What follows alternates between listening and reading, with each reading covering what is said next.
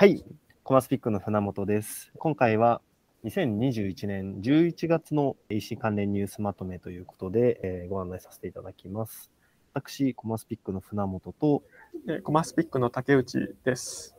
あと、運営堂の森野です。はい、この3人でお送りさせていただきます。毎月の EC 関連のニュースを簡単にまとめてお伝えできればと思いますので、今回は、えーブラックフライデーとふるさと納税を中心にお話を進めていければと思うんですが、まあ、毎回、えー冒頭で入れさせていただいている、まあ、11月何買いましたかというお話で、えー最初簡単にアイスブレイクができればと思うんですけども、森野さんなんか11月はお買い物されましたか？11月はそうですね、あの、徳島の方にね、部屋を借りたっていう話が先月あったので、うん。その徳島の部屋で買うものを、いるものをいっぱい買いましたね。うん、ただ、通販では買わなかったんですけどね。はい。結局、通販よりも、なんかリサイクルショップとかの方がやっぱり安いし、うん融通は効くんですよね。すぐ欲しいものはやっぱりリアルで買った方がうんうん。早いな。で、ある程度余裕ができたら、のんびり通販でって感じになりましたね。うんうんなんかどんなものを買われました？まず、冷蔵庫ですね。冷蔵庫、炊飯器かな。冷蔵庫ないととんでもなく苦労するってやっぱりわかるんで、うん。ええちょっとでもね、暑いともう飲み物がすぐ欲しくなるんですけどね、水しかないんで。なるほど。あとはまあ、なくてもたなんとかなるのは分かりました。うん船本さんは何買われました？僕はですね、ブラックフライデーで洋服を買ったんですけどうん、今までネットで洋服を買って失敗しかしたことないんですよ。で、今回ももともと欲しかった洋服でどうしようかなっていうのをずっと迷っていて、で、いろいろ探してたんですね。で、定定価がちょっと高いんですけど、5万円の洋服だったんですよ。うんで、これどうしようかなって悩んでて、いろいろサイトを探し回ってると、ちょうど Shopify のサイトで作ったページで、ブラックフライデーの企画に載っていて、で、定価の30%オフで買えるっていうのが書いてあったんですね。はいで、セットでメルカリでいくらで売られてるんだろうなっていうのをチェックして、そこの、まあ、費用トントンぐらいで、まあ、試しができて、もし合わなかったら売れるなっていうのが分かったので、まあ、一思いちょっと決済して買ってみまして、で、昨日届いて試しに着てみたんですけど、うんやっぱり似合わなくてですね。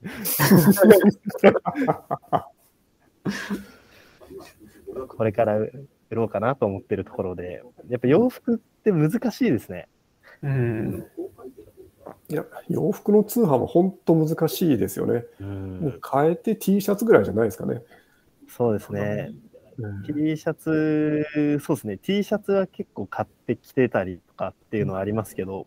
ちょうど僕が今31で、20代中盤ぐらいの気持ちで買うと、今の僕の形と昔の僕とのギャップに服が似合わないケースっていうのが多々発生していて、うんそうなんですよね。それが店頭だとやっぱりすぐに合わせられるのが、ネットだとなかなか難しいなっていうのはうん感じますね。本当に着るものは難しいですね。うんどうですか？竹内さんは何か買われましたか？ですね、僕はあのもう年末近づいてきたっていうところで、ふるさと納税をちょっとうまく活用しようと思ったんですよね。で、まあ、何買うかいつも毎年悩んでて、で、人に、友達とか知り合いとかに、なんか買ってよかったものってあるっていうのを聞き回ってるんですよ。そうすると、あの、まあ、外れないなと思っててですね。大体お得になるものと美味しかったものっていう2つで分けて考えていて、美味しかったものとしてやっぱシャインマスカットとか、なんかすごい美味しかったんで、なんかいつも頼んだりしますね。で、あとはまあお得なもので言うとやっぱお肉になるなってて、今回で言うと4.29キロのお肉が、あの、1万5千円でっていう形だったんで、すごいお得だなと思ってて。で、ちょっと買って、なんか使い切れなかったらどうしようと思ったんですけど、個包装に分かれてて、冷凍できるようなジップロップついてるんですよ。えーすごい便利だなと思ってて、あこれはなんか使いやすいと思ったのが一つと、あとはホタテの貝柱ですね。すごい量が届いてきて、あの、1ヶ月ぐらいにわたって消費したのかなと、そんくらいお得なものとしては買いましたね。そんなあの感じですけど、ふるさと納税って森野さんとか船本さんとか使われたりします？そうですね、もうふるさと納税は毎年決まってて、あの徳島県鳴門市っていうところが最近だと徳島市なんですけども、はい。もちろん、まあね、市とが指定できるんで、ふるさと納税って。ううんん。で、そこに徳島ボルティス強化費っていうのがあるので、はい必ず毎年そこなんですよね。で、商品は、まあ、徳島の、ね、名産品だとか、すだちだとか、うんあとは藍染めのやつとかってあるんですけど、結局やっぱ肉になるんですよね。うんうんうんなんか家族に聞いてても、なんかオロナミン C30 ケースとかなんかあったんですけど、そんなに瓶が増えても困るとか、はい。で、なんかね、織物とかもらってもうんってなるし、うんやっぱ肉がいいなってなりますけどね。か一番最初にその強化のところの寄付をしようと思ったら、知ったきっかけとかって何だったんですか？なんですかね、とりあえずはまあ、まあ、ふるさと納税やろうと思ってて、はい。まあ、ゆかりのある土地、例えば親の出身地とか探していって、で、順番に探していって、まあ、ボルティスが好きなんで、徳島市とかそれ見てたら、ポコッと強化費が出てきて、はい。うんいや、もうここ一択だろうと思って、なるほど。いや、で扱っも、てる商品はもう関係ないですよね。人だけ、目的だけですね、やってるのは。本来のふるさと納税のあり方って感じがしますね。ちょっと僕はもう本当に生活得するためって使い方してるんで、あれですけども。そうです。鳴門市のために頑張ってます。ふるさと納税を通した推し活みたいな感じですね。そうです、そうです。うん完全にそうです。船本さんとかなんか買われたりします？ふるさと納税って。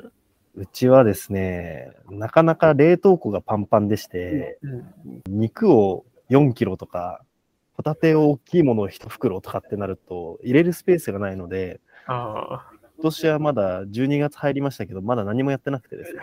最後の追い込みですね。そうなんです。旅行にしようか、僕が登山が好きなので長野だったり、アルプスがあるエリアに、そういった登山道の舗装みたいなのもふるさと納税でできるので、そっちの軸でお金を入れてもいいのかなとは思ってますね。まあでも、ふるさと納税って別に12月じゃなくてもいいんですけどもね、毎一年中やってるんで、そうですね。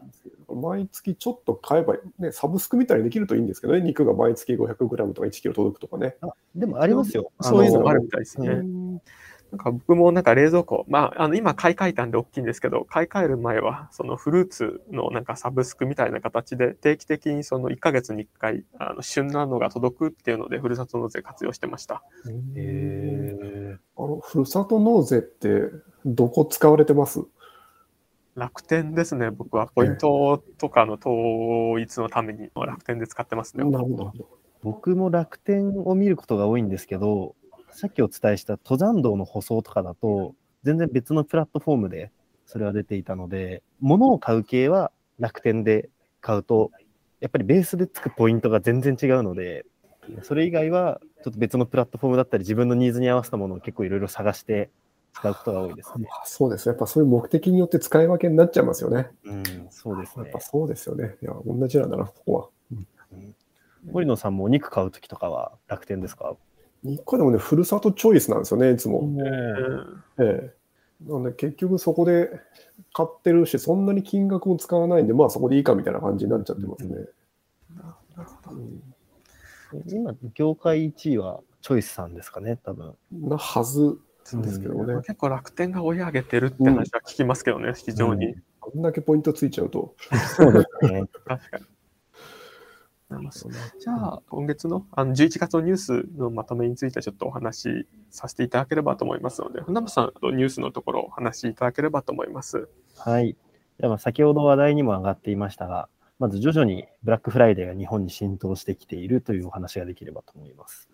で、もともとアメリカのセールイベントだったブラックフライデーやサイバーマンデーというところなんですが、国内メディアで大きく取り上げられたりだとか、えー Amazon をはじめとして外資系企業がですね、多くセール企画っていうのを実施していまして、で、徐々に日本にも浸透してきているかなっていうのが、特に今年顕著だったかと思います。で、Shopify からも調査データが出ていまして、ブラックフライデーで買い物をする方が非常に多いかっていうところで、世界の Shopify のマーチャントのブラックフライデーの流通金額で、約3300億円ですね、はい。が11月26日記録したっていう数字になってます。なので、これ1日でこのインパクトは相当だなとは思ってまして、だいたい今、楽天市場の年間の経由流通で3兆円弱ぐらいとかだと思うので、それの1割を1日で流通を作るっていう結果になっているところが、まあ、ブラックフライデーの威力を物語っているかなと思います。でただ一方で、えーブラックフライデーが認知されている方が75%いる中で、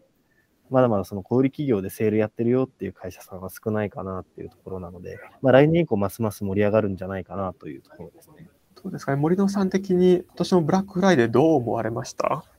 そうですね、ブラックフライデーはやっぱり Amazon 使ってる人は、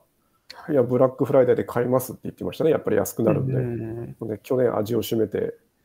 で、待って買って、ちゃんと騙されないようにって言ってましたんで、はい。で、それを見て、やっぱ他もちょいちょい、ね、 Shopify とかでやってたりするんですけど、やっぱり Amazon ユーザーがブラックフライデーは動くなと思いましたね。うんなんで、もう来年はもうみんなモールもドックもみんなやるんじゃないかって気はしてます。なるほど。そうですね、今年は Yahoo ショッピングは超 PayPay 祭りと重なって、ブラックフライデーみたいな看板ではやってなかったので、来年そこにも乗っかってくるのかっていうのは一つ期待できるところですね。そうですね。本当にもう11月から1月まではセールだらけなんで。うん、 Shopify 以外にも、ベースさんもあの10%オフクーポンをブラックフライデーの期間に発行していて、サイトが落ちたと伺いましたね。うんそうですね。うちのお客さんもさあやろうって言ったらいきなり2時間ぐらい使えなくって、うん、ちょっとこれは売り上げもうちょっといけたのになってブツブツ言ってましたね。でも、落ちるぐらいブラックフライデーあので買おうと思ってる人が増えてるなっていう感じはしますね。そうですね。前まで、本当数年前まではそんなブラックフライデーっていう名前は海外のなんかイメージがあったんですけどね。なんか独身の日と一緒でもう向こうだけのイベントって感じでしたね、はい前は。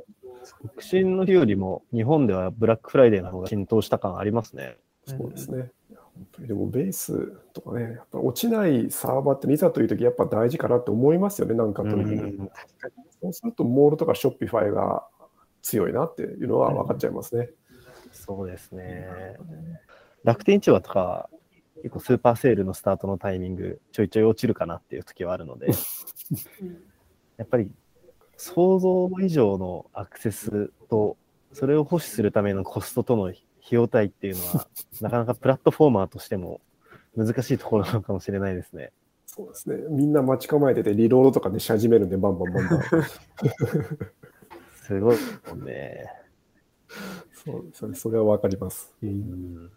ねまあ、ブラックフライデーについては、まあ、ちょっとその流れではあるんですけれども、 LUSH が世界48カ国で運営している Facebook や Instagram の SNS アカウントを一斉にサインアウトするっていうのを、このブラックフライデーの日、11月26日に始めたっていうニュースが出てまして、こちらがあの Facebook 社の中の人の告発によって、使っている方のですね、心身に悪影響をもたらすよっていう調査が分かっている中で、それを改善しないまま今に至るっていうところが、そのラッシュさんのメディアポリシーに合わないよっていうところで SNS アカウントすべて止めたっていう形になるんですけれども、これ結構、その人の体だったり心にフォーカスした D2C ブランドとかもたくさんあるかと思うので、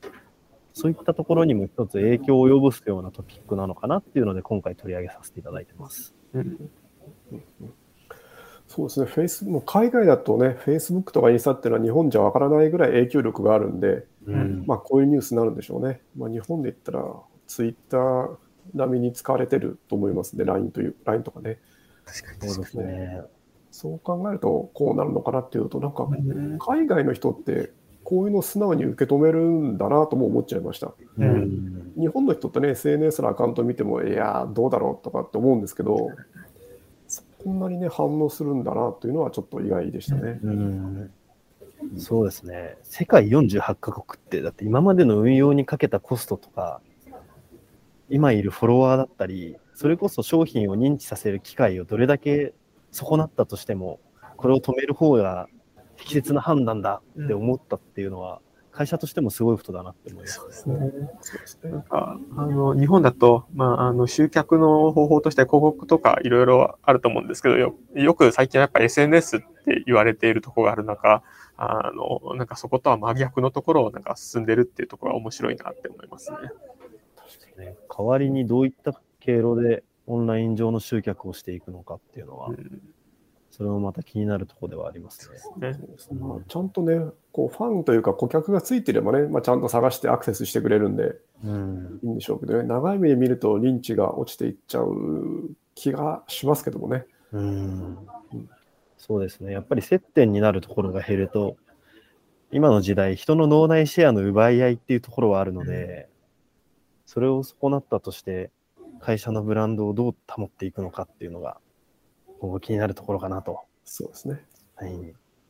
でもう一点のトピックがですね、まあ11月、もう年末差し掛かるぞというところで、まあ、ふるさと納税のお話を今回取り上げています。で2020年度に6700億円規模にふるさと納税になっておりまして、とはいえ、まだまだ利用したことある人は、大体22.8%。で潜在的に利用したいと思っている方っていうところは28.6%あるところではあるので、まあ、この潜在層を取り込むことで、まだまだ1兆円市場になるポテンシャルっていうのがふるさと納税にあるだろうというところです。で、今回新しい取り組みとして面白いなと思ったのが、三越伊勢丹グループの方で、ふるさと納税のそもそもどういうものかっていう説明から、どういった形で寄付ができるのかっていうのを、実際の百貨店の中で店頭カウンターを作りまして、相談に乗るよっていう場所を設ける動きをしています。これ、三越伊勢丹さんのお客さんってやっぱりお金持ちの方が多いですし、うんまだよく仕組みが分かってないわっていうので、やられてない方も多いかなと。で、特にオンラインじゃないとふるさと納税ってやりづらいところはあるので、まあこれをきっかけにすごくふるさと納税の取り入れるきっかけになるような動きなのかなっていうところもあって、今回これは取り上げていますね。これはすごいいい取り組みだと思いましたね。うん。本当にちょっとね、シニア層になると、ふるさと納税とかって本当によくわからないと思うので、ネットでやると。うん。それでちゃんと所得もそこそこあって、購買意欲がある人がほっといても来る場所なので、うん。それはこれはいいよなということで、で、一回やればひょっとしたらね、通販の方でやってくれるかもしれないし、うんきっかけができるとね、あとシニアの人って、口コミ力が結構強いので、そうですね。ね、じわじわっと広がるような気はしてますね、こういうことから。うん。なるほど。まだなんか利用者が20%ちょっとっていうところが、あの僕的にはなんかあの全然少ないんだなっていうところは思っていて、そういったところとか、ポータルサイトとかがしっかりと発信していけばなっていうふうにやっぱ思いますね。どうしてもやっぱりオンラインの反則だけだと届く先に限界があるなっていうあるのがある中で、まあ、今回店頭カウンターで、で三越伊勢丹さんも三越伊勢丹ふるさと納税っていう形でプラットフォーム持たれているので、そこに直接集客するきっかけとしてこういった取り組みされてるのは面白いなと思ったので、なん例えばこういうのですごく寄付の額が増えたよっていう事例があれば、例えば大手のプラットフォーマーさんとかも百貨店とか人が集まる場所にリアルアフィリエイトみたいな形で出店しながら引き上げたものに対して成果報酬を支払いするとかっていう取り組みとかにもなるような事例なのかなっていうのは、今回のこちらの三越さんさんの取り組みで感じたところではありますそうね。ですね。まあ、ひょっとしたら楽天さんが郵便局でやるとかね、恐ろしい、恐ろしいことやるかもしれないですけどね。これ、もうむしろやりたくてしょうがないでしょうね。そうでしょうねいやね、できると思うんでね、決め打ちとかでね、本当に。うん確かに面白いですね、それはう。んその中でも、実際にプラットフォーマーさんの方で情報発信の機会っていうのを続々と作ってはいりまして、例えばふるさとチョイスさんとノートさんがサービス相互連携っていうところで、自治体の方たちが情報発信しやすい形で、ブログのノートを使ってできるような取り組みっていうのを進めたりしてます。あと、auPay マーケットさんの方で、ふるさと納税の魅力をもう生産者さんとかが出られたりして、ライブコマースの番組で紹介するっていう取り組みを始めていたりとか、徐々に自治体生産者さんが前に出る機会っていうのが今後増えていくのかなっていうような動きが出ていますね。そうですあのコロナの影響でね、あの産直系が盛り上がって、うん。生産者の人もね、前に出るようになってきてますし、そういうふうに慣れた人もいるんで、こういうのも増えてくるんでしょうね。う。うんん、そうですね。やっぱり食べ直さんとか、クラブハウスとかツイッタースペース使って、よく生産者の方が前に出てお話しされたりとかしているので、やっぱり先ほど森野さんおっしゃったように、生産者さんもあ前に出てくるの大事だなってことに気づき始めているのかもしれないですね。うんというところで、今回のトピック2つに関しては以上になりまして、でまあ、11月もたくさんインタビュー、マスピックの方でさせていただきまして、1 2計6本の記事が上がってます。森野さん、今回どうですか？あれですね、あの、はい EC、D2C の成長に必要不可欠なブランディングとはってやつですね。ブランド構築で LTV 最大化っていう、この記事が一番良かったですね。おー結局、そのブランディングってパッと売り上げに直結しないので、うん。皆さんこれすごい軽視しがちなんですけども、やっぱり消費者の方から見るってなると、やっぱりそのブランドイメージがずれてるものが出てくるとやっぱ困るので、うん。実際の電話の接客とメールの対応が全然違うとか、うん。SNS によって違うとか、まあね、梱包材とか見るとまた違うとか、いろんなところが揃ってないとやっぱりブランドってできてこないので、うん。そういうのを意識してやっぱりやられてるっていうのは本当大事だなと思うので、こうね、会社としてブランドイメージが統一されて隅々まで行き渡ってるっていうのは EC としては今後絶対重要になるなと思ってます。ありがとうございます。竹内さん、いかがですか？そうですね。僕の中であの面白いなと思ったと取り組みとしては、夕日堂さんですね。名前歌を楽天さんだったり、モールだったり、サイトで販売されている会社さんなんですけども、なかなかとギフトで名前歌を購入するところが目的ではあるんですけど、ギフトって花とかやっぱりお酒とかって最初にイメージされるんですよね、買うときに。何のギフト買おうかなと思ったときにそこが入る中、なかなか名前歌っていうのが選択肢と出ない中、どうやってその買ってもらうかっていう話だったりとか、あとは市場がちっちゃい中ですね、その競合で戦うんではなくて、機械競合、例えばギフトっていう市場そのものに対して、と名前歌の認知度を高めて選択してもらえるような取り組みっていうところで、その競合さんと一緒に手を取って名前歌の普及活動をやったりとかされてるのを見て、競合って必ずしも敵にはならないんだなっていうところが非常に面白かったなと思います。ありがとうございます。ここ、僕もすごく面白いなと思ったところが、やっぱり先ほど竹内さんがおっしゃっていた、名前歌って言われたときに、遊園地だったりとか、なんかデパートだったりの一角で、ポップアップ的な形でやられている場合が多いかなと思うんですけれども、実際にこうギフトとしてプレゼントをするために、ブランド価値を高めるための動きとして、まず名前歌の商標を他から買い取って、で協会を作って、楽天市場で販売しているトッププレイヤーで代表理事をやって、ちゃんと統制が取れるような形にして運営をしているっていうところを話を伺って、小さいマーケットの中で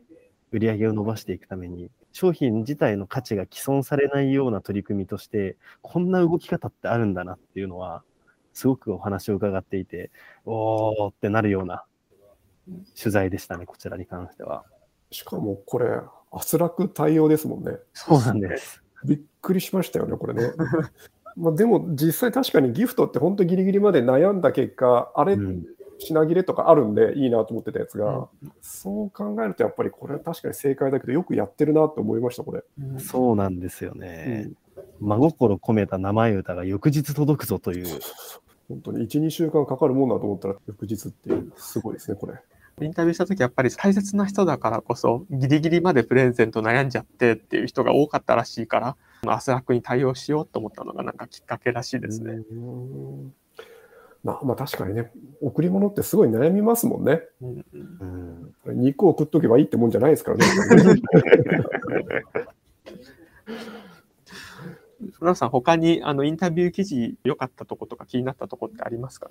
僕が11月取材させていただいて面白かったなと思うのが、ロジザードさん